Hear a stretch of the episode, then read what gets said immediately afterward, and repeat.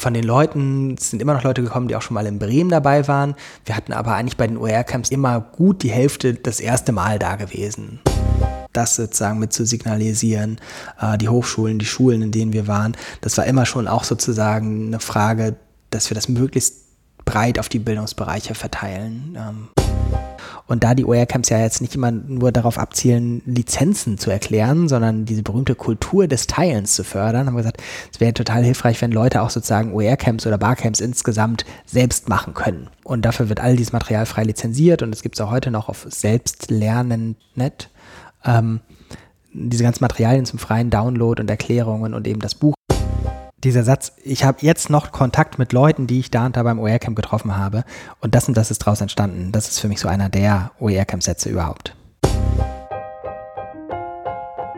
Zugehört. Der Podcast rund um Open Educational Resources.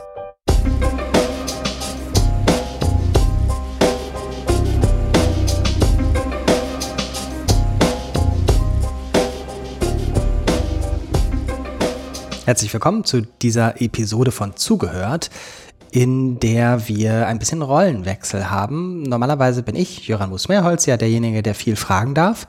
Heute bin ich derjenige, der viel erzählen darf. Und das mache ich zusammen mit Christine. Wir fangen mal damit an, dass Christine noch zwei Sätze sagt, wer sie ist und vielleicht einen halben, wer ich bin. Genau, hallo, ich bin Christine Hirschmann. Ich bin tatsächlich seit letztem Jahr, also 2019, die äh, Projektleitung bei den OER-Camps und habe jetzt schon ein paar tolle Veranstaltungen organisieren und durchführen können und freue mich schon jetzt auf das Gespräch, weil ich glaube, ich jetzt gleich noch ganz viel lernen werde. Und Jöran, du bist auch dabei, Jöran Musmeerholz und hast OER-Camps schon seit immer gemacht, konkret seit 2012. Das ist auch gleichzeitig die Geschichte dieses Podcasts. Wir haben eine kleine Reihe bei äh, der Zugehört Podcast-Reihe äh, untergeordnet. Wir wollen zu Ende der Förderung von OER Info und diversen anderen OER Projekten in Deutschland einmal zurückschauen. Wir haben mit den ganzen Transferpartnern von OER Info Podcasts aufgenommen und OER Camps sind ja in dieser Förderung immer parallel gelaufen. OER Info ist diesen OER Camps auch sehr verbunden, weil es immer der Medienpartner war und ist. Und äh, dann bin ich jetzt hier sozusagen in dieser seltsam doppelten Rolle, dass ich auch der OER-Camp Gastgeber seit 2012, das ist bei OER-Camps seit immer ist. Und wir haben jetzt ein bisschen gesagt, okay, wir haben ja aber so ein bisschen die Perspektive. Christine hat jetzt letztes Jahr die Projektleitung übernommen und äh, das kann sie dann besonders gut erzählen. Da kann ich ihr Fragen stellen und sie kann mir gut Fragen stellen, was vorher geschah. Ich stelle mir jetzt vor, wie so Fernsehsendung, wo am Anfang auch mal so ist, previously on OER Camps. Finde ich super. Aber wir wollen ausführlicher darüber sprechen als die kurzen Zusammenfassungen. Ähm, wenn jetzt schon Menschen hier sich das anhören und sagen, OER-Camps, was ist das nochmal? Ähm, müsstest du, Christine, als Projektleitung das ja inzwischen einigermaßen erklären können, oder? Das stimmt, genau. Die OER-Camps sind tatsächlich eine Veranstaltungsreihe, die sich an alle Leute aus allen Bildungsbereichen wendet. Also wenn jemand entweder in der Schule arbeitet oder Hochschule oder berufliche Bildung und bei der Weiterbildung arbeitet, dann ähm, gibt es die Möglichkeit, zu diesen Veranstaltungen zu kommen und ähm, tolle Dinge zu machen. Nein, also die OER-Camps haben natürlich ähm, unterschiedliche ähm, Themen die wir als Ziele haben. Und darunter geht es unter anderem, dass sich Leute zu den Themen OER, also Open Educational Resources, qualifizieren, also einfach gucken ähm, und sich Wissen aneignen. Dann ist natürlich äh, der Austausch und die Verbindung mit anderen Akteuren unglaublich wichtig. Und gerade, dass es veran oder Bildungsbereich übergreifend ist, macht das super spannend, dass Leute zum Beispiel aus der Schule auch mal mit Leuten zusammenkommen, die in der beruflichen Bildung arbeiten. Dann ist natürlich ein großer Teil bei uns, das ist vor allem in unserem Werkstattformat der Fall, dass konkret Materialien erstellt werden. Also OER werden erstellt oder es wird geguckt, ähm, wie sie wiederverwendet werden können. Das ist natürlich auch ein sehr großer Teil und natürlich kommen die Leute auch zu unseren Veranstaltungen, um OER generell weiter zu verbreiten und auch um diese, ja, Offenheit und äh, das Weiterverbreiten auch zu erleben und dass das nicht immer so abstrakt ist, sondern dass man halt guckt, ach, das ist ja vielleicht gar nicht so schwer, OER selber zu gestalten. Also offene Lehr Lernmaterialien. Genau, das nur als kleiner Anfang. Jetzt haben wir natürlich ganz viele Minuten und ich bin sehr gespannt, was so alles passiert ist in der Zeit, äh, bevor ich dabei war. Jöran, wie fing dann alles an damals? Erzähl doch mal. Ah, Geschichtsbücher. Ähm, also ich habe jetzt keine Präsentation vorbereitet, auch keine akustische, sondern versuche das mal ein bisschen zu rekonstruieren. Auf der Website oercamp.de gibt es zum Glück eine Seite, die heißt Archiv bisherige OER-Camps und da versuche ich mich mal entlang zu hangeln. Und es beginnt 2012, wobei man eigentlich sagen muss, eigentlich begann es 2011 vorher. Ähm, als in Deutschland tatsächlich die Diskussion über OER bei so den ersten, ich würde damals mal sagen, eher AktivistInnen entstanden ist. Ähm, es gab einen sogenannten Schultrojaner. Es war sogar ein sogenannter, sogenannter Schultrojaner, weil auch die Leute, die den Begriff genutzt haben, gesagt haben, eigentlich stimmt es nicht ganz, äh, wo sozusagen irgendwie die Vorwürfe waren, wollen jetzt die Schulverlage sich irgendwie auf die Computer in den Schulen bringen, um zu kontrollieren, ob da dann irgendwie kein illegales Material drauf ist und so weiter. Das hatte Netzpolitik.org dann damals ähm, aufgedeckt. Und dann gab es relativ kurz darauf ein EduCamp in Bielefeld. Und da waren viele Leute dann äh, auch durch Empörung angetrieben, so, wir brauchen jetzt diese ganzen Verlage nicht mehr, wir machen das jetzt selbst ähm, und haben versucht, ähm, verschiedene Initiativen zu gründen, sich auszutauschen, sich erstmal gegenseitig OER vorzustellen. Und das EduCamp war insofern so ein bisschen die Mutter der OER-Camps, weil da diese Diskussionen das erste Mal geführt wurden. 2011, ich weiß noch, ich saß da irgendwie morgens, wie man das bei EduCamps so macht, Kaffee trinken mit Leuten zusammen. EduCamps sind ja so eine der Veranstaltungen, die ein bisschen wie OER-Camps später auch ähm, die Eigenschaft haben, dass Leute schon viel zu früh kommen, weil sie einfach so gerne mit den Leuten Kaffee trinken wollen, schon bevor es richtig losgeht. Und äh, da wurde dann nämlich schon diskutiert, irgendwie machen wir beim EduCamp in Bielefeld so einen eigenen äh, Zeitstrang oder einen eigenen Raum für nur, OER-Themen. Und da haben wir damals schon gesagt, ja, okay, das können wir machen. Wenn so viele Leute sich dafür interessieren, dann legen wir die alle nacheinander.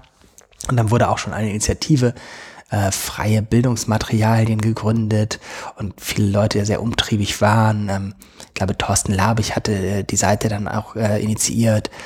Ähm, da wurde dann viel darüber diskutiert und das ist dann ähm, teilweise ähm, ist da was draus geworden, teilweise auch konkrete Sachen, teilweise ist es versandet und unter anderem ist dann auch das OER-Camp draus geworden ähm, weil klar war, okay, das ist irgendwie doch sehr spezifisch, das können wir nicht einfach irgendwie nur beim EduCamp diskutieren. Es gab Leute, die sich dann irgendwie dann länger dafür interessiert haben.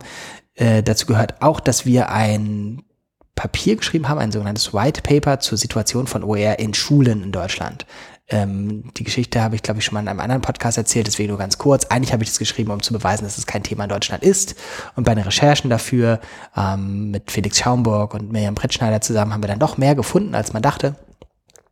Und in diesen Gesprächen, die wir für die Recherche geführt, geführt haben, haben wir auch immer mehr Partner gefunden, wo wir dachten, ach, die interessieren sich auch alle dafür. Dann lass uns doch mal ein Treffen machen. Und so entstand das erste OER-Camp in Bremen 2012 äh, mit mehreren Veranstaltern, unter anderem das Collaboratory Internet und Gesellschaft. Das war so ein Think Tank, den äh, Google finanziert hatte, der auch das White Paper ähm, unterstützt äh, hatte. Und äh, das war an der Uni Bremen, auch in Kooperation mit dem EduCamp, das EduCamp wird uns noch mehrmals begegnen in der OER-Camp-Geschichte. Und auch die Uni Bremen als Location war kein Zufall, sondern da hatte ein oder zwei Jahre vorher auch das EduCamp stattgefunden. Für mich ist heute immer, bis heute noch übrigens eine der Barcamp-Location überhaupt, weil das keine ähm, Wände hat. Also die ganzen Räume sind mehr so Flächen, die über mehrere Ebenen miteinander verteilt sind. Ähm, und ähm, man kann sozusagen in einer Session sein und gleichzeitig drei andere sehen, aber ist akustisch einigermaßen getrennt. Das ist so eigentlich so der Mensa- und Ruhearbeitsbereich der Uni Bremen, der Erziehungswissenschaftler da. Und ähm, Thomas Bernhard hat damals eine wichtige Rolle gespielt. Der hat nämlich da gearbeitet und ist der Vater der Edu-Camps oder einer der Väter. Ähm, und äh, hat damals ganz viel organisiert. Im Orga-Team ähm, für und Konsorten war damals äh, Blanche Fabri natürlich ganz wichtig. Christine Nah für das Collaboratory hat schon damals mitgewirkt. Äh, Felix Schaumburg war dabei, äh, sehr aktiv. Und dann haben wir gesagt, okay, dann ähm, machen wir ein OER-Camp so im Sinne von ähm, Edu-Camp mit OER Schwerpunkt, als Schwerpunkt intensiv, ähm, um alle Leute zusammenzubringen, die sich in Deutschland dafür interessieren. Die kamen dann gefühlt auch alle, also ungefähr 80 Leute waren das damals. Schön. Aber gleich für drei Tage und so reines Barcamp. Ah, das wollte ich gerade fragen. Was für ein Format war das? Reines Barcamp, wunderbar. Genau. Wobei wir relativ viel schon tatsächlich vorher mit Leuten gesprochen haben, so hier machst du eine Session dazu, stellt ihr nochmal hier die rechtlichen Fragen zu. Ähm, und wir müssen halt vielleicht sagen, jetzt wo wir das heute aufnehmen, im Herbst 2020, so unter Corona-Vorzeichen mit ganz viel ähm, hybriden Form, damals tatsächlich war das ähm, sehr, sehr viel mehr als später mit zugeschalteten Leuten. Das liegt aber auch, glaube ich, daran, dass es technisch einfacher war, weil ähm, viele Sessions einfach so eine Runde mit zehn Leuten waren. Da konnte man noch zusammen auf einen Rechner gucken oder sowas. Mhm. So technisch werden die hybriden Formen ja erst anstrengend, wenn es 40 Leute sind und man irgendwie Lautsprecher und Mikrofon benutzen müsste. Ähm, und da weiß ich, waren dann alle, die schon was gemacht haben, dabei und haben Präsentationen gegeben. Ähm, und das vielleicht mal jetzt dann zusammengefasst, ganz kurz. Das waren die drei Tage in Bremen. Da war auch viel einfach Zufall ähm, was sich dann ergeben hat, was ganz spannend war. Zum Beispiel Jan Neumann, der für die OER-Geschichte in Deutschland ganz wichtig ist, kam mehr oder weniger zufällig gerade aus Paris vom ersten äh, UNESCO-OER-Gipfel damals und hat davon dann einfach schon was erzählt. Ähm, jemand sagte, ah, ihr müsst unbedingt irgendwie die, die Briten fragen, die sind schon viel weiter. Und dann haben wir irgendwie von irgendjemandem speziell nochmal Geld bekommen, um äh, das, den Flug für Alistair Clark zu bezahlen, der in der Erwachsenenbildung in OER in, in England schon sehr viel gemacht hatte. Ähm, und es gibt einen ganz tollen Film, den ähm, äh, Lutz äh, Berger damals gemacht hat, den gibt es auch noch im Netz vom OER-Camp in Bremen. Und da findet man dann ganz viele Leute, die einfach fast zehn Jahre jünger aussehen als heute, aber natürlich mit dem OER-Camp ganz häufig heute auch noch verbunden sind. So, ich nehme mich jetzt nicht für jedes Jahr so viel Zeit, aber das war 2012. Ich habe noch eine Nachfrage. Wie kam dann äh, die Begrifflichkeit OER-Camp zustande? Ich glaube, das war so ein bisschen ähm, vermute ich, äh, nicht viel nachgedacht. Es gab halt das EduCamp schon sozusagen schon immer, also doppelt schon immer. Ähm, und äh, vom EduCamp gab es ja dann nicht nur das OER-Camp, sondern ganz viele andere, in Anführungszeichen, Abspaltungen oder Sachen, die sozusagen was Eigenes gemacht haben. Also auch, weiß nicht, was gibt's heute noch? Das Corporate Learning Camp, das ja auch super aktiv ist oder sowas. Ähm, und die haben dann einfach immer einfach nur das genommen, was das Thema war und Camp dahinter gesetzt. Und so war es bei OER Camp dann auch. Dann hatte man diese schöne Flamme. Das Logo ist ja bis heute noch da, wo man diese Flamme nimmt. Und ich glaube, viele Leute haben es auch noch nicht so ganz genau angeschaut. Dieses OR-Camp-Logo ist halt, dass sozusagen diese Flamme so eine Ausschneidelinie hat und eine Schere dabei ist und ähm, mit so Klebedingern festgeklebt ist, ähm, weil es so ein bisschen Remixen und Basteln symbolisieren sollte. Ich glaube, das, ähm, nee, ich glaube nicht, ich bin sicher. Ralf Appelt hat das Logo damals gemalt. Mhm. Das war 2012. Super. Und wie ging's 2013 weiter? Oh, es waren übrigens auch schon die Verlage da 2012.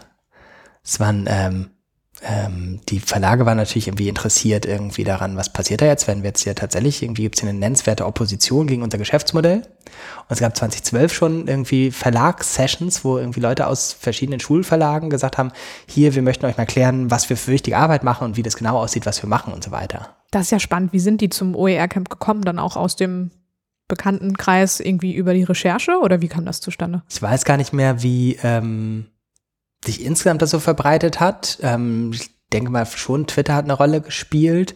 Ähm, ansonsten haben die das wahrscheinlich so ein bisschen unter ähm, aufmerksame Beobachtung, oh, was tut sich da irgendwie wahrgenommen.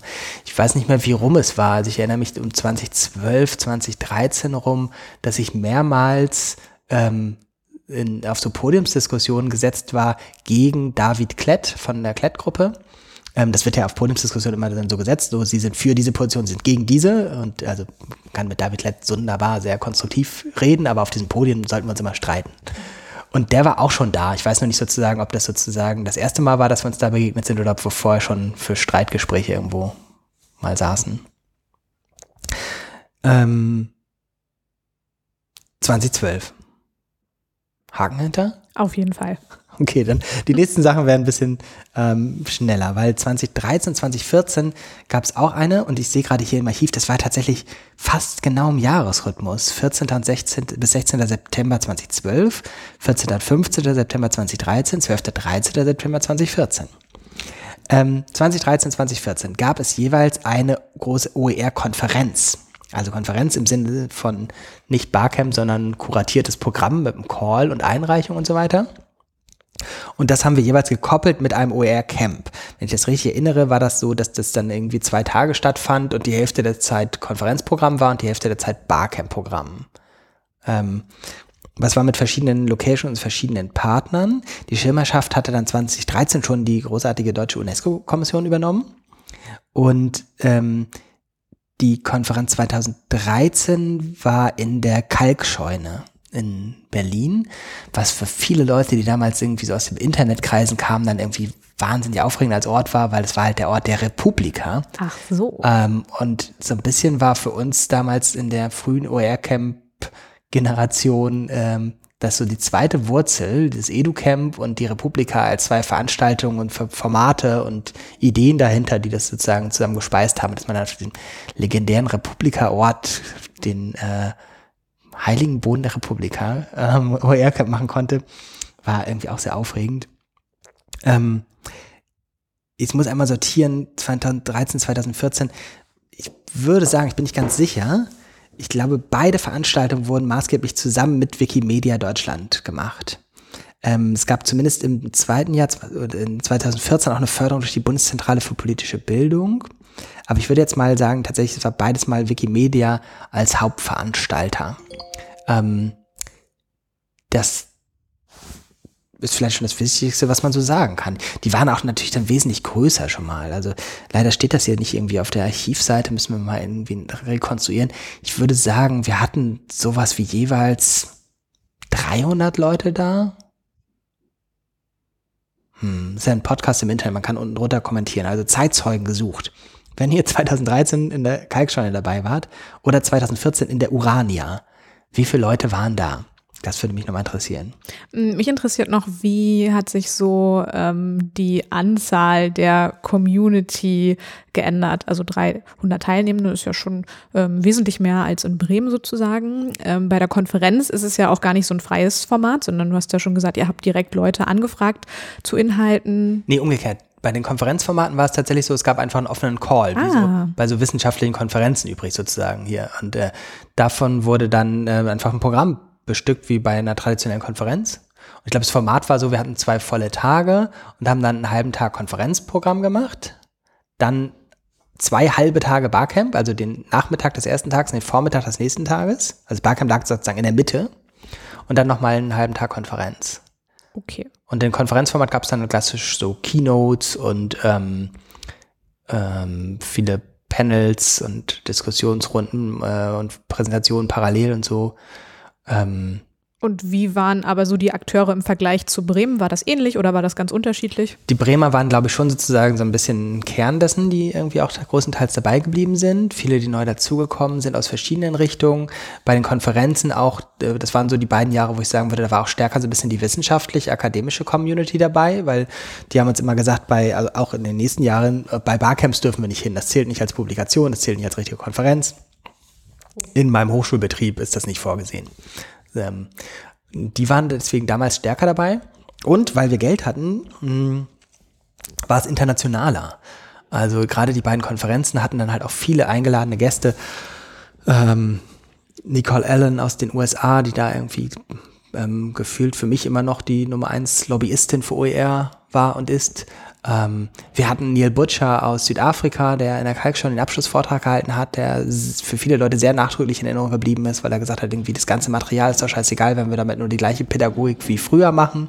Ähm, wir müssen das da irgendwie äh, verbinden mit ähm, einem Kulturwandel, einem pädagogischen Wandel.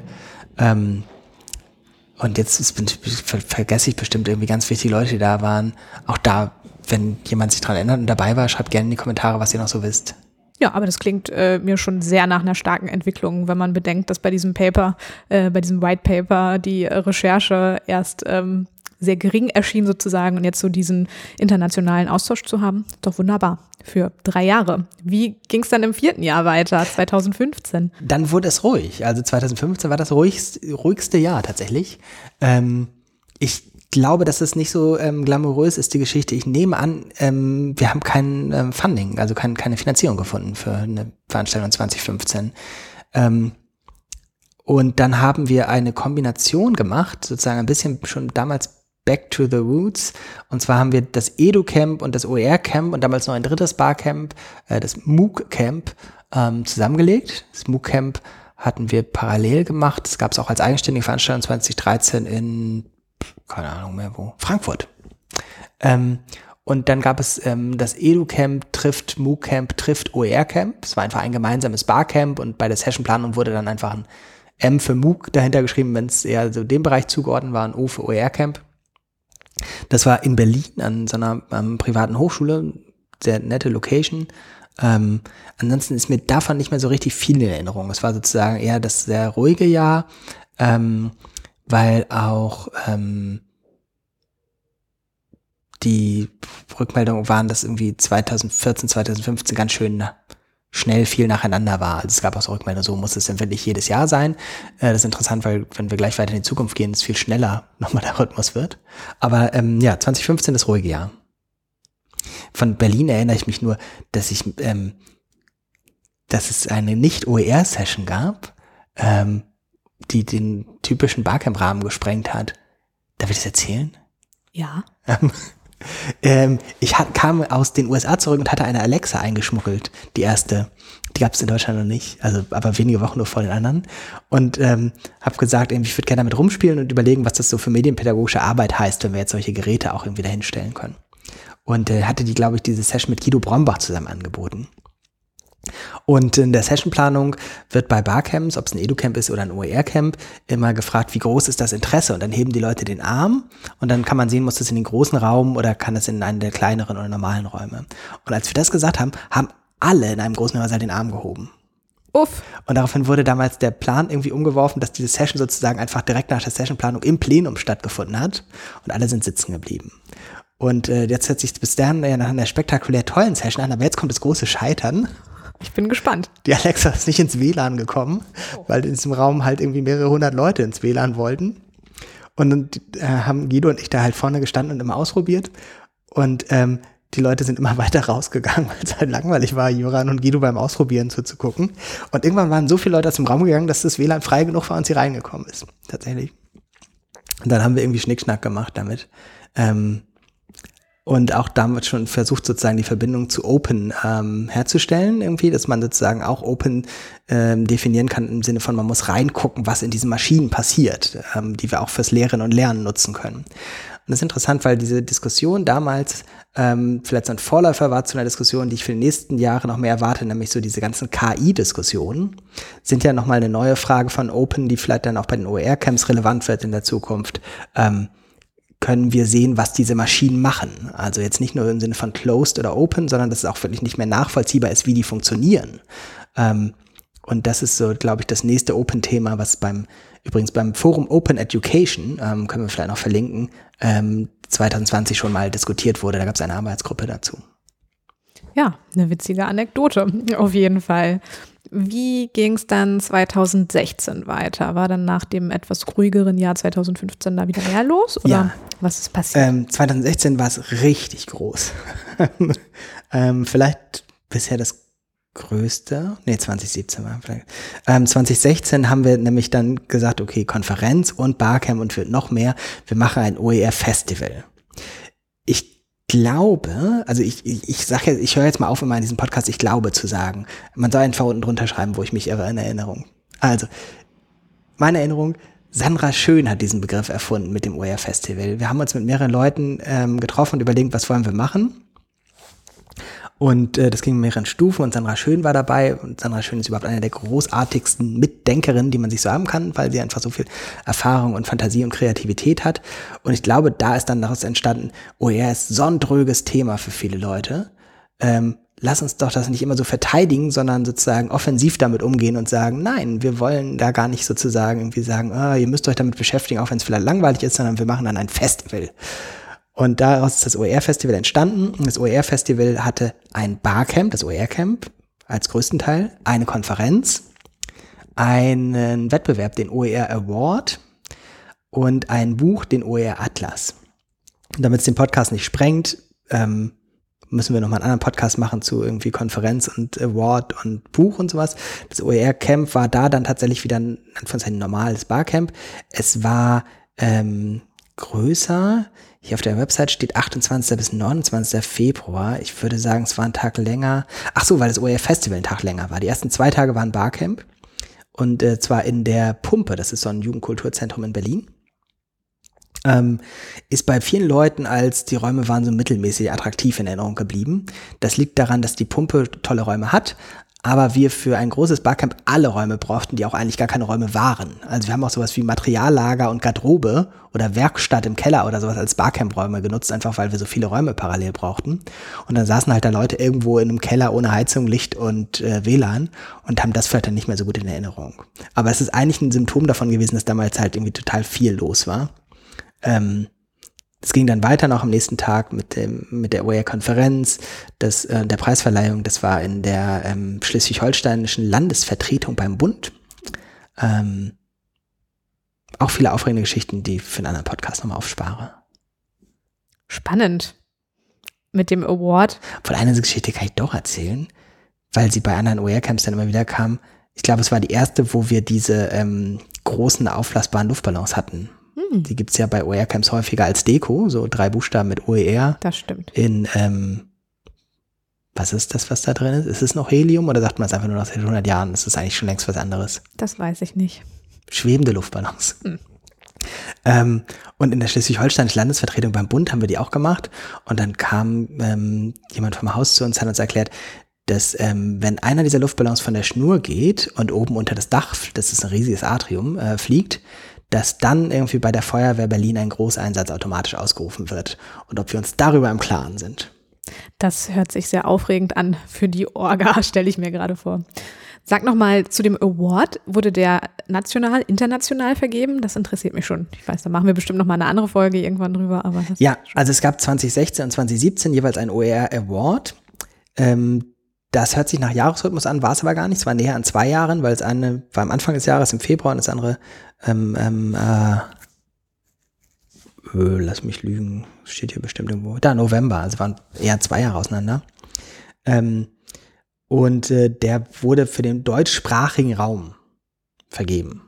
Also es gab auch österreichische und ich glaube keine schweizerischen ausgezeichneten Projekte, aber Bewerber schon. Ähm, und wir müssen nochmal einen anderen Podcast machen und Anja Lorenz dazu einladen, weil die maßgeblich das dann mit organisiert und die Jury koordiniert hat und so. Ähm, und wir wollen auch immer noch mal einen neuen machen. Scheint halt ein bisschen daran, dass wir vernünftige Finanzierung dafür brauchen, weil sieht zwar nach außen immer nettig, nett und flockig aus, aber das ist wahnsinnig viel Aufwand, das zu organisieren und man muss schon damit rechnen. Damals hatten wir schon, keine Ahnung, 70 Einreichungen. Ähm, und das werden heute sicher nicht weniger werden. Ja. Das ähm, war das Festival und das gleiche haben wir dann nochmal gemacht. Ein Jahr später ähm, Ende 2017, ähm, 2017 beginnt eine neue Phase. Ich mache ganz kurz eine Vorschau auf dieses 2017 Ende des Jahres, weil da waren wir dann wieder in Berlin und wieder OER Festival und so weiter und hatten ähm, den äh, Pfefferberg als Location in Berlin, was bis heute einer meiner liebsten Location ist, weil dieses Plenum in diesem alten Theater, äh, wo wir auch die Preisverleihung gemacht haben, ähm, sehr, sehr schön war. Aber es war nicht, das, das ist dann wieder OER Award und gar nicht OER Camp. Machen wir lieber euer Camp. Das machen wir. Das sieht ja für 2017 auch ganz spannend aus. Was ist denn da so alles passiert? 2017 begann quasi, wenn man so ganz grobe Phasen unterteilen will, Phase 2 der OER Camps. Ähm, wir haben öffentliche Förderung dafür gekriegt. Ähm, und ich überlege gerade, ob wir negative Folgen davon erzählen können, dass ich erzähle, wo wir diesen Antrag geschrieben haben. Ach, ich erzähle es einfach mal. Ähm, es gab diese Ausschreibung für Förderprojekte und ähm, die gab, die lief parallel zu unseren Vorbereitungen zu dem OER-Festival in Berlin 2016. Und wir haben gesagt, wie doof ist das denn? Ähm, wir sind irgendwie bis unter das äh, Dach ausgelastet mit dieser ganzen Vorbereitung für Berlin. Wir schaffen es nicht noch einen Förderantrag gleichzeitig zu schreiben. Und es hatte genau die Deadline dann irgendwie, war dann halt nicht. Und ähm, ich war schon ein bisschen frustriert, als wir uns damit abgefunden hatten, dass wir keinen Antrag fürs OER-Camp schreiben, weil wir wussten, naja, da kriegen jetzt ganz viele Projekte Förderung und dann können wir auf jeden Fall nicht mehr ein OER-Camp irgendwie so parallel machen ohne diese Förderung, weil es gibt ganz viele Projekte, mit denen wir dann in Anführungszeichen konkurrieren, auch wenn es kein Konkurrenzdenken ist. Wir würden irgendwas machen ohne Finanzierung, andere machen es mit Finanzierung, da können wir sehr schlecht was machen. Und ähm, drei Tage vor ähm, Ablauf dieser Deadline bin ich in Urlaub gefahren, als dieses OER-Festival vorbei war und habe gedacht, Mist, aber hilft jetzt nichts, muss ich mich mit abfinden. Und dann bin ich das erste Mal in meinem Leben Skifahren ge ge gewesen und habe am ersten Tag mir gleich eine schlimme Verletzung zugezogen. Oh nein. Und musste mit dem Fuß hochgelegt einfach zu Hause bleiben in diesem ähm, bayerischen Skiort. Und habe dann in diesen zwei Tagen mit hochgelegtem Fuß irgendwie, äh, während die Leute, mit denen ich da eigentlich im Urlaub waren, auf der Skipiste waren, an zwei Tagen einfach diesen Antrag durchgeschrieben. Das ist auch eine schöne Anekdote. Und es ist fast daran gescheitert, dass wir an diesem Skiort keine Briefmarken gekriegt haben. Oh je. Weil man muss den Antrag damals für Post abgeben. Äh, wir haben ihn dann irgendwie aber zur allerletzten Minute abgegeben und da haben sozusagen nur durch diese blöde Skiverletzung ist eigentlich die zweite Phase OER-Camps entstanden, weil wir da eine Förderung bekommen haben durch das Bundesministerium für Bildung und Forschung. Angelegt erstmal für zwei Jahre, 2017, 2018. Spoiler, sie wurde dann für 2019, 2020 verlängert. Überraschung, ja. Ähm, und ähm, da war vorgesehen für diese erste Förderung, das sozusagen in die Fläche zu tragen. Es gab einen selten dämlichen Titel, den, glaube ich, mir ausgedacht habe. Man musste für diese Förderung sich irgendwie so Kurztitel ausdenken, die nur wenige Buchstaben umfassen dürfen. Das ist immer bei so Förderprojekten so. Und es hieß damals OER Camp on Tour, weil man sagte, das Konzept hat vorgesehen, dass wir sozusagen regionalisieren, dass die Leute irgendwie nicht immer nach Berlin kommen müssen, sondern dass es Norden, Süden, Osten, Westen jeweils eine Veranstaltung gibt. Und ähm, on Tour haben wir dann versucht in der Kommunikation immer zu vermeiden, weil es irgendwie so nach Wanderzirkus anhört. Ähm, aber in, im ganzen Förderverkehr heißt es immer noch OER Camp on Tour. Und dann haben wir das gemacht in vier Himmelsrichtungen äh, mit wechselnden Partnern. In 2017 ich kann das einmal rekonstruieren. Wir waren dann erst in ähm, in München, wobei die Kooperationspartner sofort das um die Ohren hauen würden, ist nämlich bei München. Ähm, da haben wir es in den Räumen des FWUs, äh, Institut für Film und Bild in Wissenschaft und Unterricht heißt FWU und heute positionieren die sich aber sehr stark auch im Bereich OER ähm, gemacht. Das war ein relativ tolles ähm, OER-Camp. Ähm, man muss sich das vorstellen, jetzt gehen wir in vier Himmelsrichtungen, das heißt, die sind alle nicht mehr so groß wie vorher in Berlin. Ähm, in München waren vielleicht 100 Leute oder sowas. Ähm, aber das FEU hat eigentlich gar keine Veranstaltungsräume, außer ein großes Plenum und die haben dann teilweise irgendwie extra ihre Büros geräumt, damit da kleine Sessions drin sein konnten und so weiter. Das war sehr nett.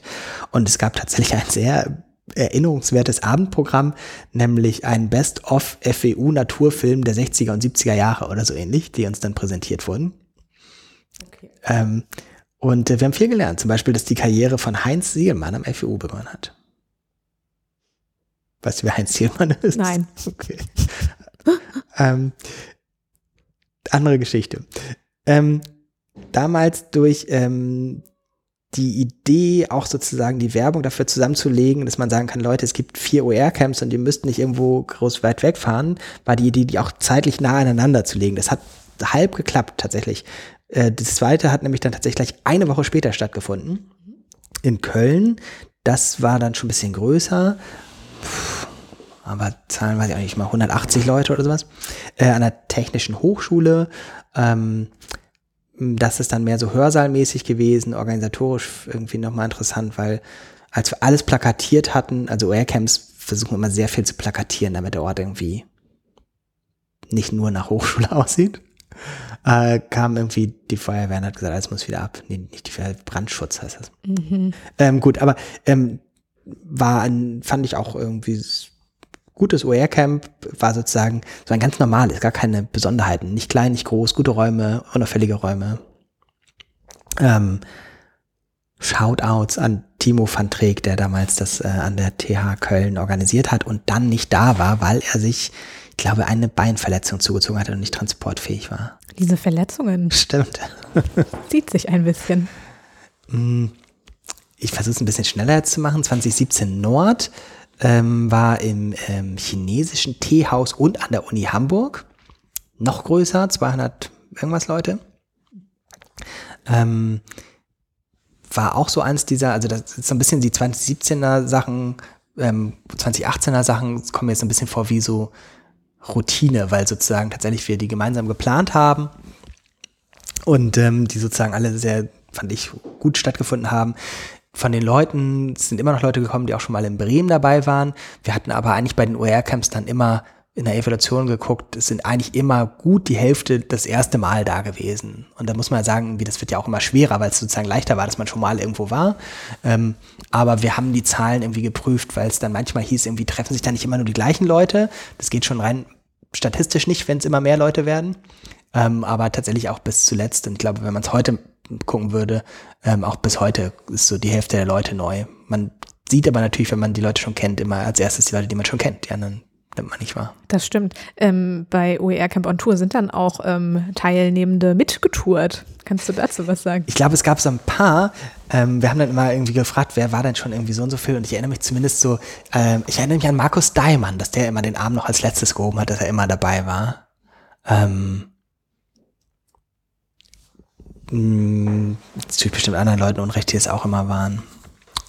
Weil das ist jetzt natürlich ja auch ein schöner Vorteil, wenn vorher einmal im Jahr sozusagen eine Veranstaltung war und jetzt plötzlich äh, viermal. Ja. Ist das natürlich auch schön und äh, wenn man sich da in der Community austauschen möchte, bietet sich das hervorragend an. Genau, wobei man jetzt schon sagen muss, irgendwie, also die letzten Sachen, die wir jetzt erzählt haben, München, Köln, Hamburg, haben stattgefunden innerhalb von sieben Wochen, die drei Veranstaltungen. Das ging eigentlich nur für Markus Daimann, dessen Stelle sozusagen ist vorgesehen, dass er hauptberuflich zu solchen Veranstaltungen gehen kann. Ähm, im Rahmen dieser ganzen Fördersachen waren aber die OER-Camps auch gedacht als eine Möglichkeit, wo die ganzen geförderten Projekte, damals waren es 23 Stück, äh, die OER-Camps nutzen können, um ihre Arbeit vorzustellen, sich zu vernetzen, neue Leute für ihre Projekte zu gewinnen etc. Und das hat damals relativ gut geklappt. Wir haben eine Auswertung gemacht, dass tatsächlich fast all diese Projekte dann zu den OER-Camps gekommen sind und ihre Sachen da ähm, vorgestellt haben. Ähm, und die haben aber natürlich in der Regel auch nicht dann irgendwie vier Barcamps nacheinander im Jahr gemacht. Ähm, das war 2018 nämlich dann schon wieder so, wenn ich mich richtig erinnere, dass es vier im Jahr gab. Ähm, die konnten also nicht innerhalb von zwei Jahren dann irgendwie acht Sachen so auf Tour machen. Ähm, die haben sich dann meist irgendwie eins ausgesucht, aber es gab auch Projekte, die tatsächlich mehr oder weniger regelmäßig dabei waren. Ähm, ja. So, das waren, jetzt kann ich das im Schnelldurchlauf nochmal für 2018 machen. Mhm. Danach wird es schwieriger, weil unsere Archivseite auf oercamp.de aufhört. Mhm. Also 2018 ging es weiter, wieder viermal im Jahr. Das erste im Frühjahr, ach sehe ich gerade, da haben wir es noch mehr aufeinander gekoppelt gemacht. Mai, nochmal Mai, Juni, nochmal Juni. Also innerhalb von fünf Wochen haben wir vier Veranstaltungen gemacht. Krass. Das ist sehr sportlich. Ja.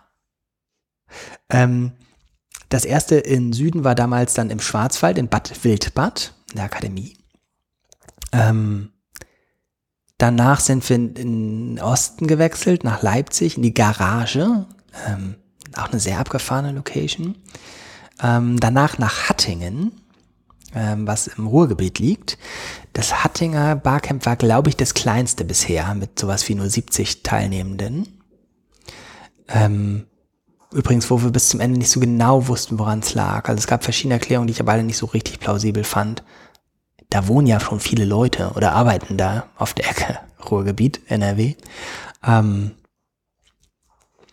und ähm, danach zum Abschluss Norden nochmal Hamburg, äh, damals in der beruflichen Schule in Hamburg. Also man sieht, wir haben tatsächlich jedes Mal einen anderen Ort genommen, weil wir auch gemerkt haben, wie wichtig der Ort ist ähm, für, für die Wahrnehmung der Leute. Also nicht nur, dass es ein schöner und geeigneter Ort ist, sondern es ist ganz ähm, interessant ist, auf was es mitkommuniziert. Ähm, Christine, du hast ja einleitend gesagt, die OER-Camps richten sich immer an Leute aus allen Bildungsbereichen. Und äh, das kommunizieren wir in der Regel auch so mit. Trotzdem macht die Location was aus, was die Leute wahrnehmen, was es ist. Wenn das in Hamburg an der Uni Hamburg war, waren da viel mehr Leute aus dem Hochschulbereich. Wenn es in Hamburg an der beruflichen Schule war, kamen viel mehr Leute aus dem Bereich Schule. Und auch mal Leute aus dem Bereich berufliche Schule. Ähm, das heißt, wir haben immer darauf geachtet, dass die Locations sozusagen nicht einfach nur so, weil sie nicht nette Tagungsräume stellen, hätten wir auch in Tagungshotels gehen können, sondern jeweils nochmal mit signalisieren, hier auch dieser Bereich ist mit angesprochen. Also Garage, das ist mehr halt so MINT und Ingenieurwissenschaften und so, so äh, Zeug in, in Leipzig gewesen. In Hattingen ist es eine Bildungsstätte in der Erwachsenenbildung und in der politischen Bildung, äh, um das sozusagen mit zu signalisieren, äh, die Hochschulen, die Schulen, in denen wir waren, das war immer schon auch sozusagen eine Frage, dass wir das möglichst breit auf die Bildungsbereiche verteilen ähm, und die Orte dafür stehen. So. Hm, Ja, eine sehr gute Überlegung. Hätte ich jetzt gar nicht gedacht, dass es so Auswirkungen hat, aber das erscheint mir sehr sinnvoll. Wenn wir jetzt so zurückgucken, dann ähm, ist das OER-Camp, also diese Begrifflichkeit, ja sehr stark mit dem Format des Barcamps verbunden, also ausschließlich ja eigentlich. Ähm, da findet jetzt ja eine Veränderung statt, ab 2019 sozusagen. Ich überlege gerade, ob es nicht auch schon vorher so war. 2017, 2018. Ah, Ich glaube. Und zwar, muss ich mal nachgucken, ob das 2017, 2018 war, der erste 2019. Ähm, nee, ich würde sagen, das war schon vorher so. Und zwar war die Überlegung, dass das reine Barcamp-Format, wenn man vier Veranstaltungen in sieben Wochen hat, nicht mehr ganz ausreicht, weil da immer ganz viele neue Leute hinkommen, die alle immer die gleichen Einführungen brauchen. Und da haben wir gesagt, irgendwie, das sind so Einführungen, die haben dann immer auch sehr viele gleichen Leute gemacht, also so die Paul Klimpel und Henry Steinhau und Oliver Tackes dieser Welt ähm, haben äh, nach deren Sessions, also so Einführungssessions, gab es immer große Nachfrage. Und ähm, auch wenn die alle sehr idealistisch sind, konnte man nicht von denen verlangen, dass sie sagen, wie kannst du bitte zu diesen vier Veranstaltungen innerhalb von sieben Wochen kommen und immer Sessions geben. Deswegen, das hatten wir in der Konzeption schon gesehen gesagt, irgendwie, okay, deswegen wollen wir ähm, einen Teil des Programms, ich glaube, wir haben gesagt, so ungefähr die Hälfte aus vorab geplanten Sessions, die nennen wir dann zur Unterscheidung nicht Sessions, sondern Workshops ähm, machen und da vor allem so Anfängerthemen setzen. Und damit auch tatsächlich Leute zu den Veranstaltungen locken, die mit dem Format Barcamp schon selbst ein Stück weit fremdeln, weil sie es noch nie gesehen haben. Das Format Barcamp ist für viele Leute, die das erste Mal dahin gehen, erstmal sehr un- ungewisse Sache. Und das würde ich aber sagen, ist vom Konzept tatsächlich auch ganz gut aufgegangen. Ähm, wir haben immer darauf geachtet, dass das, wie schon übrigens bei den OER-Konferenz plus OER-Camp, ähm, immer sozusagen nicht in Konkurrenz zueinander liegt, sondern zeitlich getrennt ist. Und dass der Barcamp halt in der Mitte liegt, damit die Leute nicht sagen, äh, sie gehen für den geplanten Teil hin und dann gehen sie wieder, weil das kennen sie nicht, wollen sie nicht angucken. Also wir haben immer sehr stark Nudges gesetzt, dass man sich das Barcamp angucken muss, was aber auch funktioniert hat, weil die Erfahrung auch zeigt, wenn Leute das Barcamp-Format erstmal gesehen haben, gehen die wenigsten empört raus und sagen, das ist jetzt nichts für mich. das stimmt. Ähm, das heißt, es gab relativ viel immer so ein schon vorgeplantes Workshop-Programm. Damals, äh, weiß ich noch, sehr, sehr viel hat Gabi Fahrenkrog immer äh, rotiert und dieses Programm zusammengestellt für diese ganzen Locations, was auch immer ein großes Gepuzzle war, weil es dann tatsächlich so ein bisschen wie on Tour war, wer kann wann, wo, welche Workshops machen. Ähm, und die Referenten haben ähm, Geld gekriegt dafür, dass sie diese Workshops gemacht haben. Und auch das war uns wichtig, dass das eben klar getrennt ist, dass das sozusagen hier, das ist der Workshop-Teil, da gibt's Referenten, die kriegen auch Geld dafür. Das ist der Sessions-Teil, hier kriegt keiner Geld dafür, dass er irgendwie was macht. Ähm, ja, das war bis 2018. Ja. 2019 kommen ja sozusagen trotzdem noch andere Formate dazu. Wie ist dann da die Entstehung? Die Förderung endete 2018 mit diesem Modell viermal im Jahr. Und dann haben wir einen Antrag gestellt auf weitere zwei Jahre Förderung und gesagt, okay, wenn sie es jetzt noch weiter ausdehnen, brauchen wir noch neue Formate, ähm, um Leute zu erreichen. Und haben ähm, verschiedene Formate neu aufgesetzt. Das eine war das, ähm, ich weiß gar nicht, wie es offiziell heißt, bei uns intern hieß es immer das Undock Camp, weil es an andere Veranstaltungen angedockt hat. Also die Überlegung war, ähm, selbst wenn wir jetzt geografisch in die Nähe kommen, gibt es Menschen, die nicht so sehr an OER interessiert sind, dass sie sagen, sie gehen extra für zu einer Veranstaltung. Also guckt man, wo sind diese Leute, von denen wir unterstellen würden, für sie wäre OER nicht interessant. Also beispielsweise bei der Tagung der, keine Ahnung, Medienpädagogen. Und da docken wir an, entweder am Teil des parallelen Programms oder einen halben Tag davor oder einen halben Tag danach ein kleines OER-Camp-Angebot. Mit so einer Mischung auch wieder aus geplanten Workshops und äh, Barcamp-Sessions. Und ähm, das waren die Undock-Camps, von denen ähm, du ja auch nachher noch welche organisiert hast. Insofern kann, kann ich auch mal eine Pause machen und du erzählst mal, kannst, kannst du von einem Undock-Camp erzählen? Fällt dir eins ein? Muss ja nicht 2018 gewesen sein, kann auch später gewesen sein. Ja, 2018 äh, weiß ich tatsächlich nicht, da war ich ja noch, noch nicht dabei. 2019 auf jeden Fall. Das war mein allererstes OER-Camp, was ich so aus dieser Orga- Orga-Perspektive äh, wahrgenommen habe, auch in Hannover.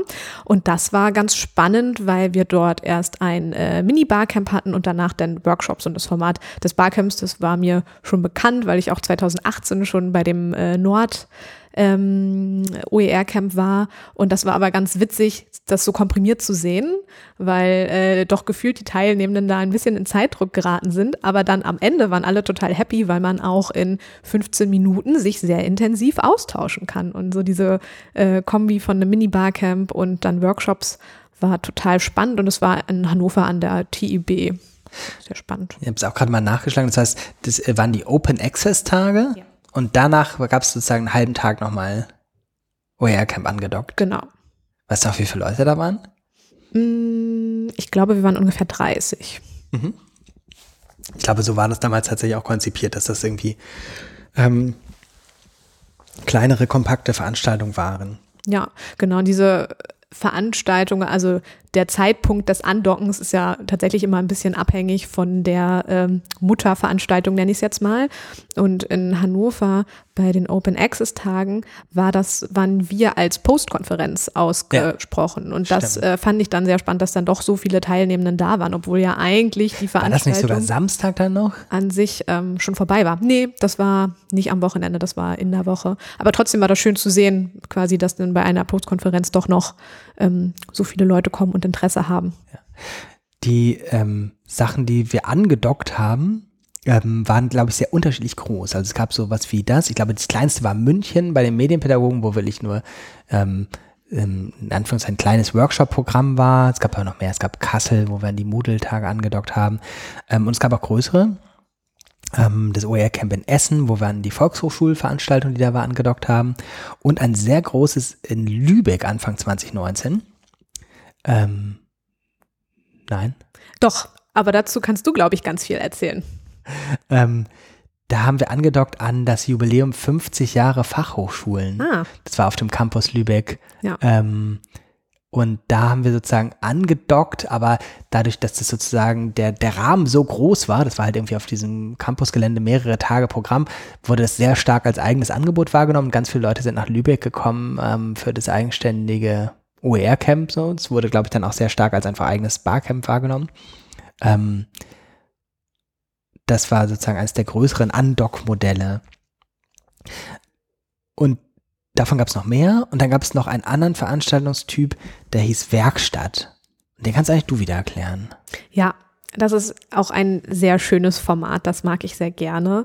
Ähm, wir hatten das erste Werkstattformat im äh, Lisum im November 2019. Und zwar sind das wirklich zweieinhalb, drei Tage ungefähr.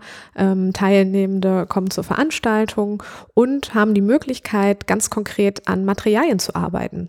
Und äh, weil wir durchaus natürlich auch Leute ansprechen, die OER-Newbies sind, das machen wir ja grundsätzlich mit allen Veranstaltungsformaten, das hast du ja auch gerade gesagt, dass so die Hälfte ungefähr immer Leute sind, ähm, die neu auf den OER-Camps sind gestalten die die Materialien einfach nicht so aus dem Blauen heraus, sondern bekommen eine sehr tolle Unterstützung von äh, Coaches. Und das sind natürlich auch die Leute, die sich ähm, aus den letzten Jahren schon herausgebildet haben. Du hast eben schon einige ähm, Workshops äh, genannt, die immer wieder gefragt wurden. Und da war das natürlich auch sehr ähnlich. Das heißt, Leute ähm, kommen zu dieser Werkstatt hin, im besten Fall in einer Community. Das kann ganz unterschiedlich sein. Die Community kann sich zusammenstellen, entweder nach äh, thematischem Interesse, zum Beispiel, dass alle Leute, die im Fach Deutsch sich äh, interessieren, dort Materialien zu erstellen, zusammenfinden oder Leute ähm, tatsächlich vom Format her, weiß ich nicht, wir möchten hier Podcasts äh, erstellen, die finden sich zusammen und dann, genau, haben sie echt eine sehr schöne Voraussetzung, um dann einfach Materialien zu erstellen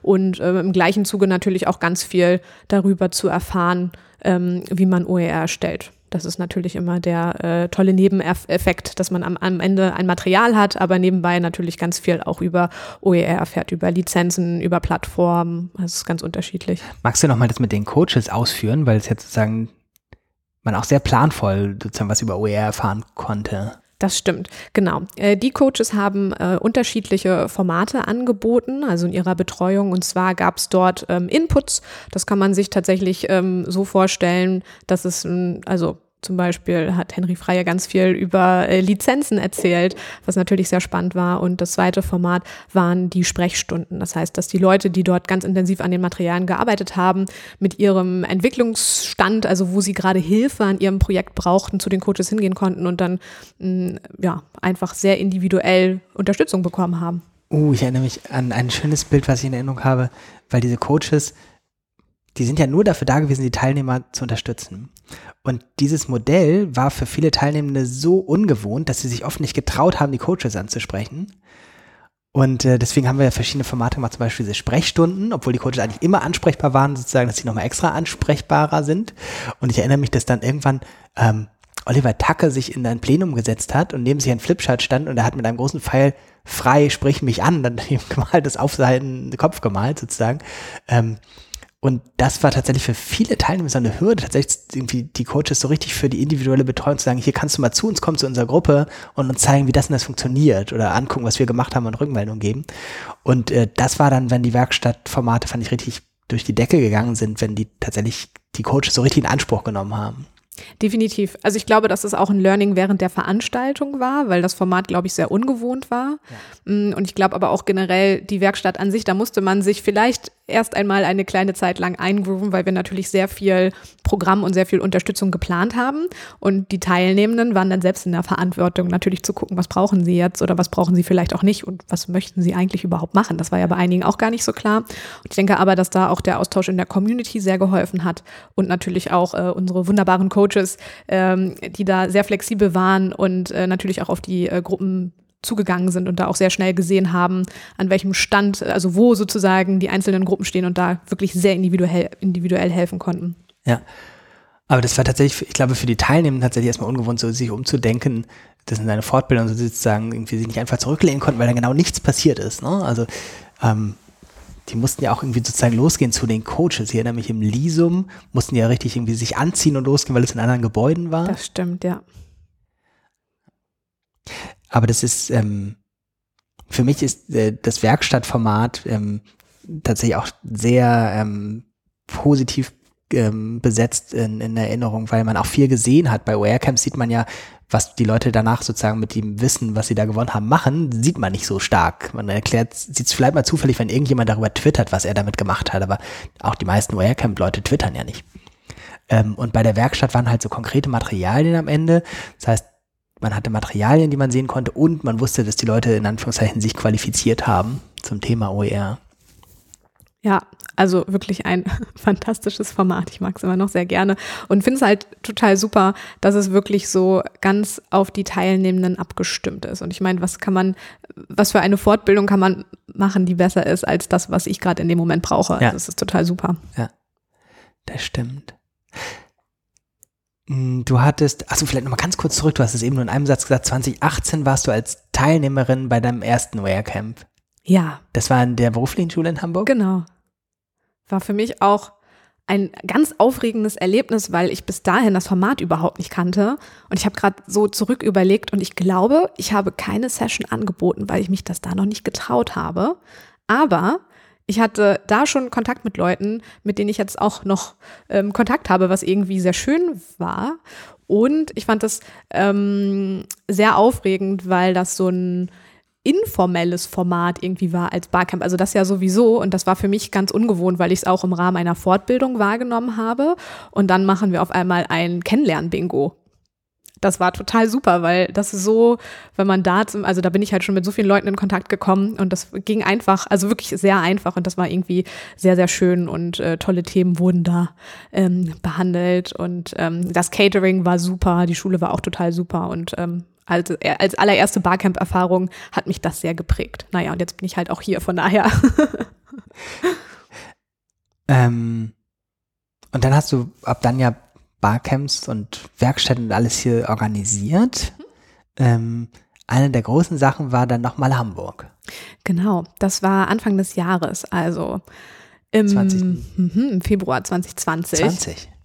Es ist noch nicht so lange her. Echt krass. Durch Corona fühlt sich manches so ein bisschen an, als wäre es schon Jahre her, aber es ist erst ein paar Monate her.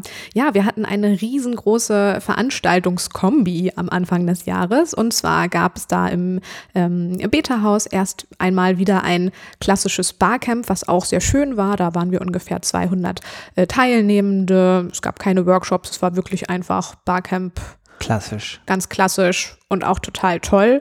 Und es fand, ähm, ich glaube, es ging am Mittwoch los mit einem Get-Together und dann Donnerstag und Freitag war äh, Barcamp-Programm und ähm, am Freitagnachmittag ging es dann gleich weiter mit einer äh, Werkstatt.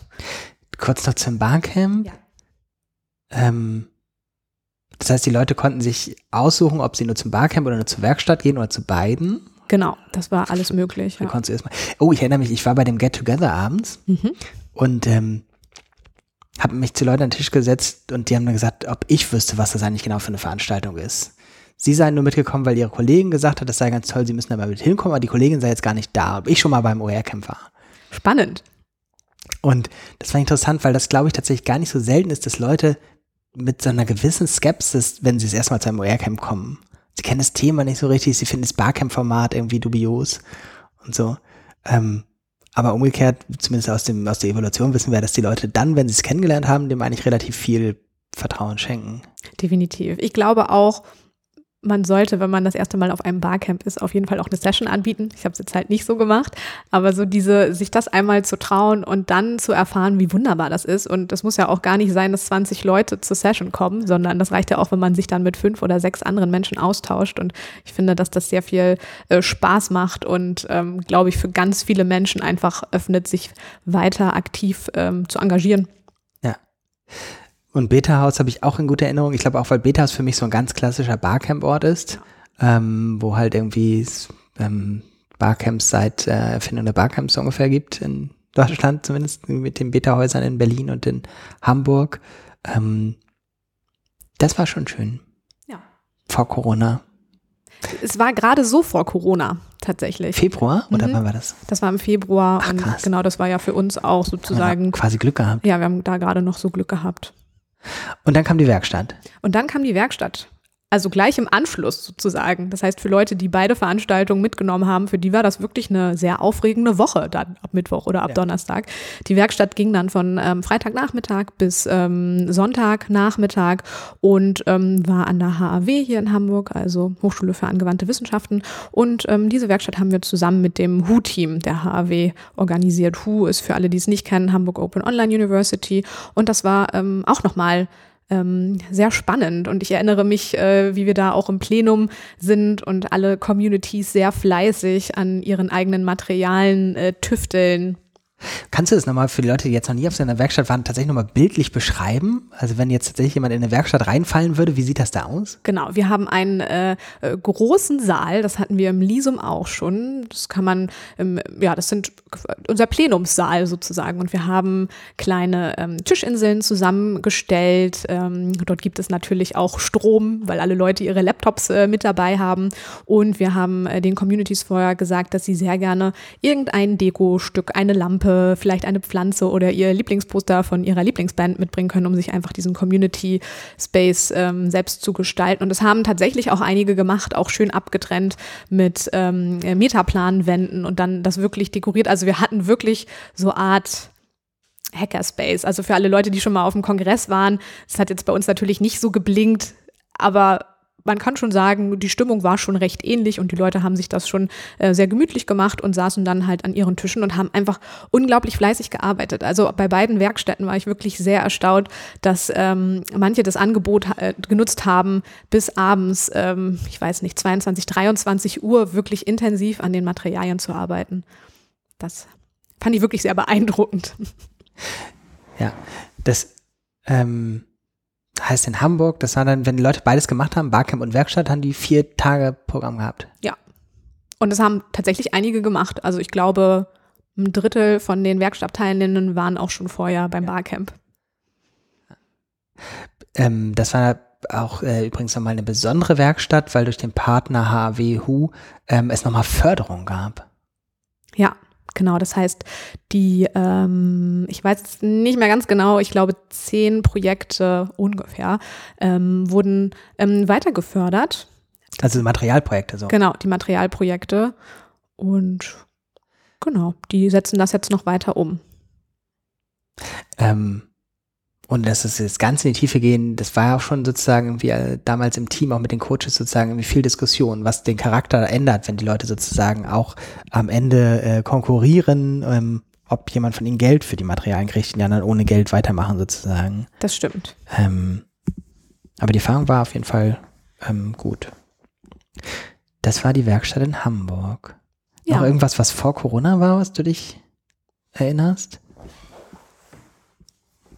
Wir hatten im Oktober 2019, das ist jetzt wirklich schon ein Jahr her, das hört sich, also es fühlt sich für mich tatsächlich aber noch viel weiter weg an, ähm, wurde das Buch noch veröffentlicht, das Barcamp-Buch. Vielleicht kannst du dazu noch Ah, ein paar Stichpunkte sagen.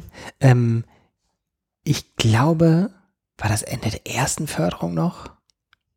Also irgendwann gab es in seinem Fördertopf noch ähm, Geld. Ich glaube, das muss dann wahrscheinlich zur ersten Verlängerung gewesen sein. Ähm, und da haben wir gesagt, inzwischen haben wir sehr viel Nachfrage auch sozusagen nach dem Format, nicht nur nach dem Inhalt von den OER-Camps.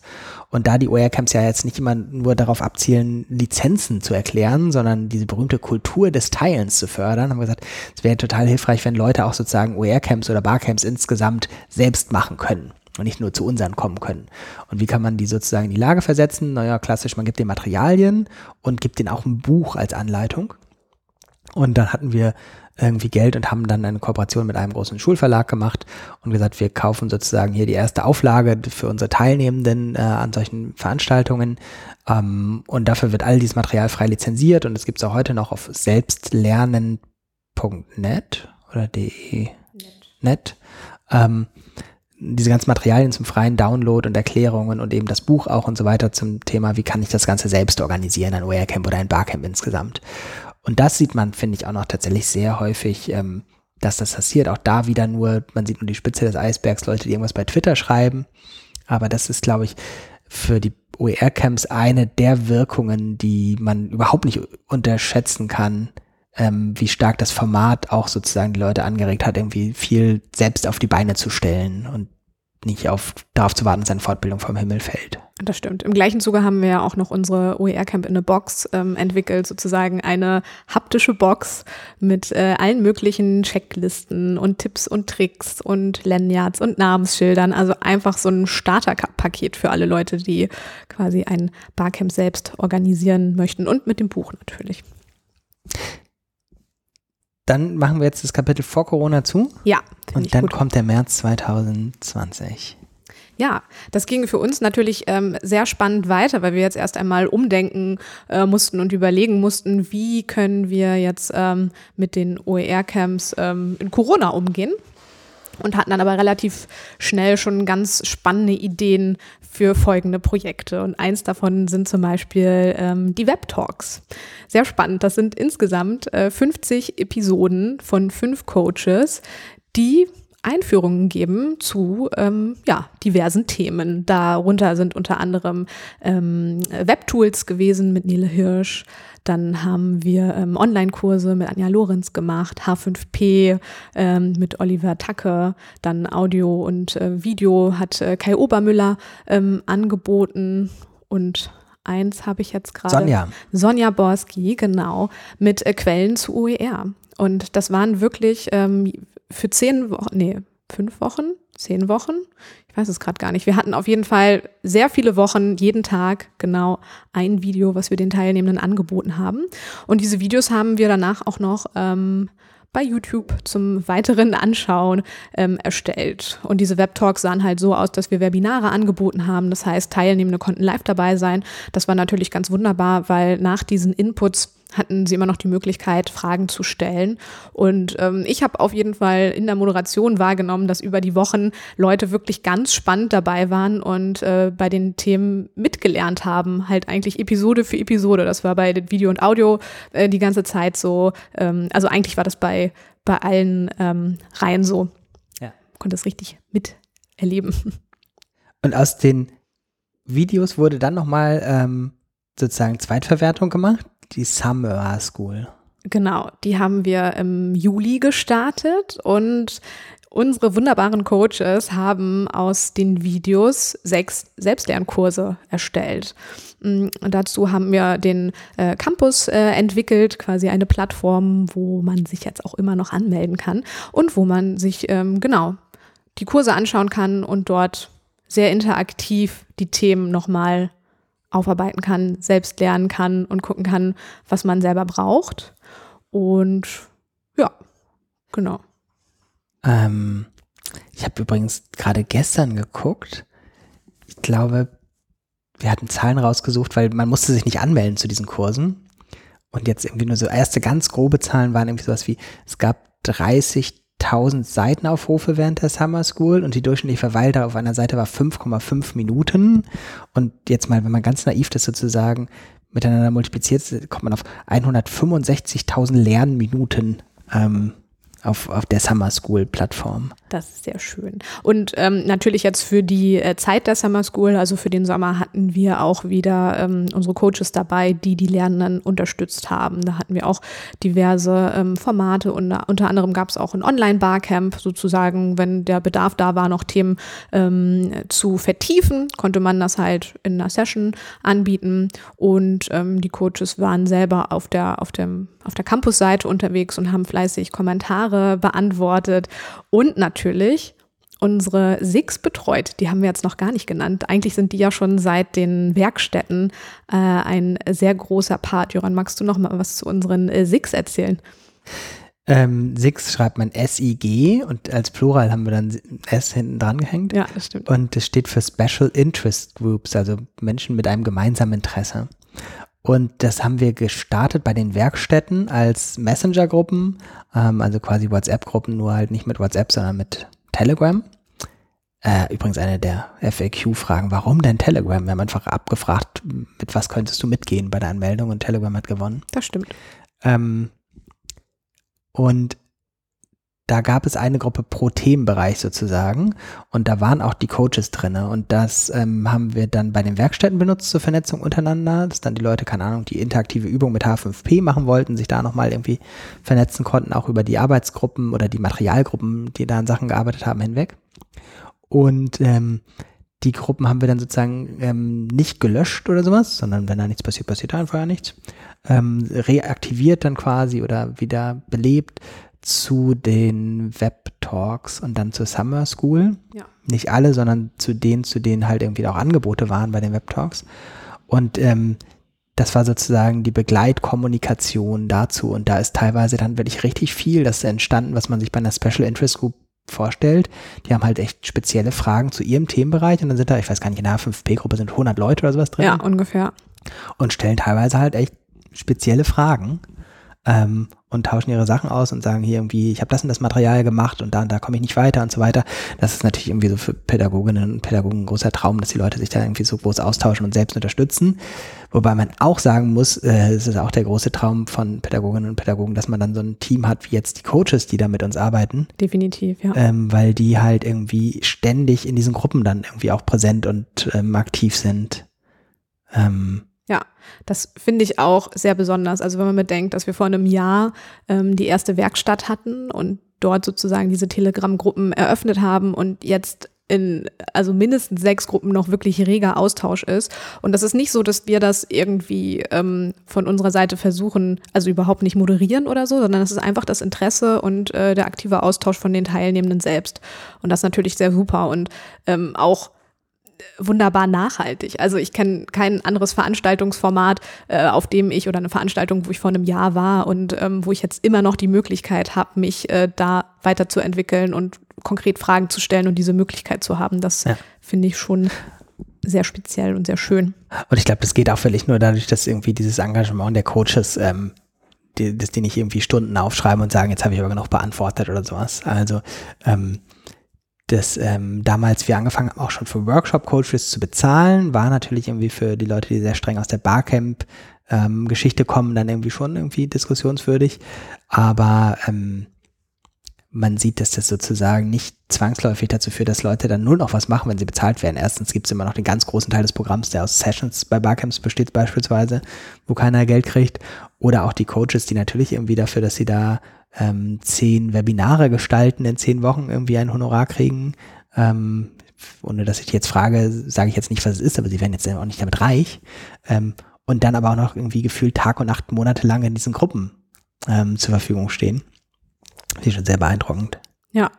Ja, genau. Das waren jetzt schon so unsere äh, größeren Projekte, die wir jetzt äh, zu Corona-Zeit äh, hatten seit März ungefähr. Und ähm, genau, wir hatten noch ähm, Online-Barcamps, ähm, einmal ein Undoor-Camp, das war ganz spannend und ähm, es kommt auf jeden Fall auch noch ein äh, klassisches äh, Barcamp jetzt. Ähm, ich weiß nicht, wann diese Episode veröffentlicht wird, aber wir haben gerade Anfang Oktober und in Kürze an diesem Wochenende steht sozusagen EduCamp meets OER Camp ähm, an. Vielleicht kannst du da gleich auch noch mal was zu sagen, weil das ja auch so ein bisschen diese Entstehung ähm, wieder aufgreift. Ich erzähle aber vorher noch mal ganz kurz dazu. Wir ähm, werden jetzt auch noch ähm, Materialien online erstellen. Du hast ja vorhin schon das Barcamp-Buch äh, erwähnt und dadurch, dass wir jetzt halt wirklich seit mehreren Monaten Online-Veranstaltungen haben, ist der Bedarf natürlich auch anders da. Das heißt, ähm, wir haben jetzt diverse Online-Veranstaltungen angeboten und haben auch gesehen, dass da der Bedarf ähm, da ist und dass ja auch sowas wie der Sessionplan bei einem Barcamp oder diverse andere Materialien ähm, online ein bisschen anders funktionieren. Mm, das werden wir jetzt noch mit dem OER-Camp machen und ähm, auch unsere Intensivtrainings für Leute, die das nicht kennen. Das sind nochmal sehr intensive Workshops für einen Tag lang, wo wir die Inhalte von dem Buch nochmal aufnehmen und nochmal Schritt für Schritt Anleitungen, Tipps und Tricks geben, wie man ein eigenes Barcamp organisiert. Und da ist jetzt natürlich auch der Fokus auf ähm, Offline-Veranstaltungen, auf Online-Veranstaltungen und auf hybride Veranstaltungen. Mm. Ich glaube, zum EduCamp meets OR-Camp machen wir nicht so viel, weil es jetzt irgendwie, wenn die Leute das hören, war es schon. Aber vielleicht tatsächlich kann man nochmal den, den äh, Zusammenhang irgendwie, weil sozusagen so schön ein Rahmen ist, so wie das OER-Camp aus dem EduCamp ähm, Community entstanden ist, äh, dass es jetzt irgendwie schön ist, dass acht Jahre später es dann wieder eine gemeinsame Veranstaltung gibt, die äh, in Anführungszeichen zufällig dadurch entstanden ist, dass wir eigentlich jeweils eine Präsenzveranstaltung hatten. Das EduCamp wäre in Hattingen, das OER-Camp wäre in Berlin. Und als beide dann akzeptiert haben, dass es nicht geht und dass es eine Online-Veranstaltung sein muss und dann auch merkten, oh, das ist aber zum gleichen Termin geplant, war klar, dann kann man das auch gleich direkt nebeneinander legen ähm, und gemeinsam als eine große Veranstaltung machen. Bin gespannt. Ich bin auch sehr gespannt. So, ähm, gibt es noch was, was wir in den nächsten oder in diesen Wochen und Monaten so vorhaben, bis Leute es hören? Die Intensivtrainings. Genau. Was ist das? Habe ich eben gerade schon gesagt. Oh, habe ich nicht aufgepasst, habe ich nachgeguckt, was äh, 2012 war. ähm, wir wollen noch ein paar How-to-Online-Barcamp-Materialien machen. Wir machen die Intensivtrainings noch. Wir haben über Corona insgesamt gesprochen. Brauchst du noch so ein typisches Corona-Fazit oder reicht es einfach konkret, was wir beschrieben haben? Ja, ich glaube, es reicht. Okay. Also, ich glaube, jeder hat sicherlich diverse Learnings mitgenommen. Dann machen wir abschließende Rubrik irgendwie so besondere Momente äh, der OER-Camps. Ja. An was wir uns so erinnern. Du fängst an. Ja, also ich habe es vorhin schon gesagt, ähm, tatsächlich das äh, erste OER-Camp, bei dem ich war, äh, 2018 Nord, das fand ich ähm, sehr aufregend, weil ich so diese ähm, Offenheit von den Teilnehmenden äh, gar nicht gewohnt war. Also dass wirklich Leute zu dieser Veranstaltung hingekommen sind und ähm, sich gerne austauschen wollten, sehr gerne ihr Wissen weitergeben wollten und ähm, alle in so einer Atmosphäre waren, ähm, um Fragen zu stellen und ähm, auch einfach zu lernen. Und das fand ich ähm, einfach sehr schön und ungewohnt und ja, einfach nur sehr super. Und ähm, ich habe fand noch einen äh, schönen Moment, der mir so in Erinnerung geblieben ist, von der Werkstatt Anfang Februar in Bad Wildbad im Süden. Die haben wir jetzt gar nicht genannt. Also wir hatten im Februar schon äh, ähm, einige Veranstaltungen. Und zwar ähm, war das tatsächlich während äh, dieses großen Sturmes. Sabine hieß der Sturm. Das konnte ich mir sehr gut merken. Und es gab eine Teilnehmerin, die Sabine hieß. Oh, das war mir gar nicht bewusst. Das ist ja auch witzig. Ähm, genau, und das war irgendwie sehr spannend, weil unsere Veranstaltung doch stark davon betroffen war. Das war jetzt halt nicht so wie in Hamburg, wo wir wissen, okay, der Großteil der Teilnehmenden kommt höchstwahrscheinlich aus Hamburg. Das heißt, wir sind hier im urbanen Raum, sondern wir waren da äh, im Süden auch wieder in Bad Wildbad und da sind doch Leute einige hundert Kilometer hingefahren. Das heißt, mal eben nach Hause fahren und so weiter war da nicht. Und, ähm, und durch den Schwarzwald. Und durch den Schwarzwald. Fallen andauernd Äste runter. Genau, also es war schon auch ein bisschen. Ach, und der Bahnverkehr wurde eingestellt. Es wurde alles eingestellt und es war auch gar nicht nicht so absehbar. So ein bisschen wie mit Corona. Vielleicht war das so. Frühes Training. genau, das war das frühe Training, weil sich minütlich die Ansagen geändert haben, auch vom also Deutschen Wetterdienst von der Bahn. Und ähm, ich fand das ganz gut, weil wir da auch so einen tollen Umgang hatten und selbst als Veranstalter und Veranstalterin ja die Teilnehmenden ähm, sehr transparent auch teilhaben lassen. Und ich kann mich noch erinnern, wo wir in diesem Plenum waren und dann überlegt haben und abgestimmt haben, wer würde dann noch bleiben oder nicht, dass wir so abgewegt haben und halt mit den Teilnehmenden zusammen, weil das ja irgendwie ganz viele Menschen betroffen hat. Und ähm, man mag ja vielleicht vermuten, dass wenn man eine Veranstaltung absagt oder, also wir haben sie jetzt nicht abgesagt, wir haben sie modifiziert und ein bisschen verkürzt, dass äh, Teilnehmende dann vielleicht äh, ein bisschen missmutig sind. Und das war hier aber gar nicht so. Und jetzt war tatsächlich die Situation, dass wir gesagt haben, wir machen den einen Tag länger. Und auch da war es wieder so, dass Leute bis 23 Uhr an ihren Materialien gearbeitet haben. Und am nächsten Tag haben wir es dann quasi ähm, aufgrund des Sturmes verkürzt. Und alle fanden den Umgang wirklich ähm, sehr gut, hatten sehr viel Verständnis. Und genau, konnten uns halt alle austauschen. Dieser Satz, ich habe jetzt noch Kontakt mit Leuten, die ich da und da beim OER-Camp getroffen habe und das und das ist daraus entstanden. Das ist für mich so einer der OER-Camp-Sätze überhaupt. Ja, auf jeden Fall. Super.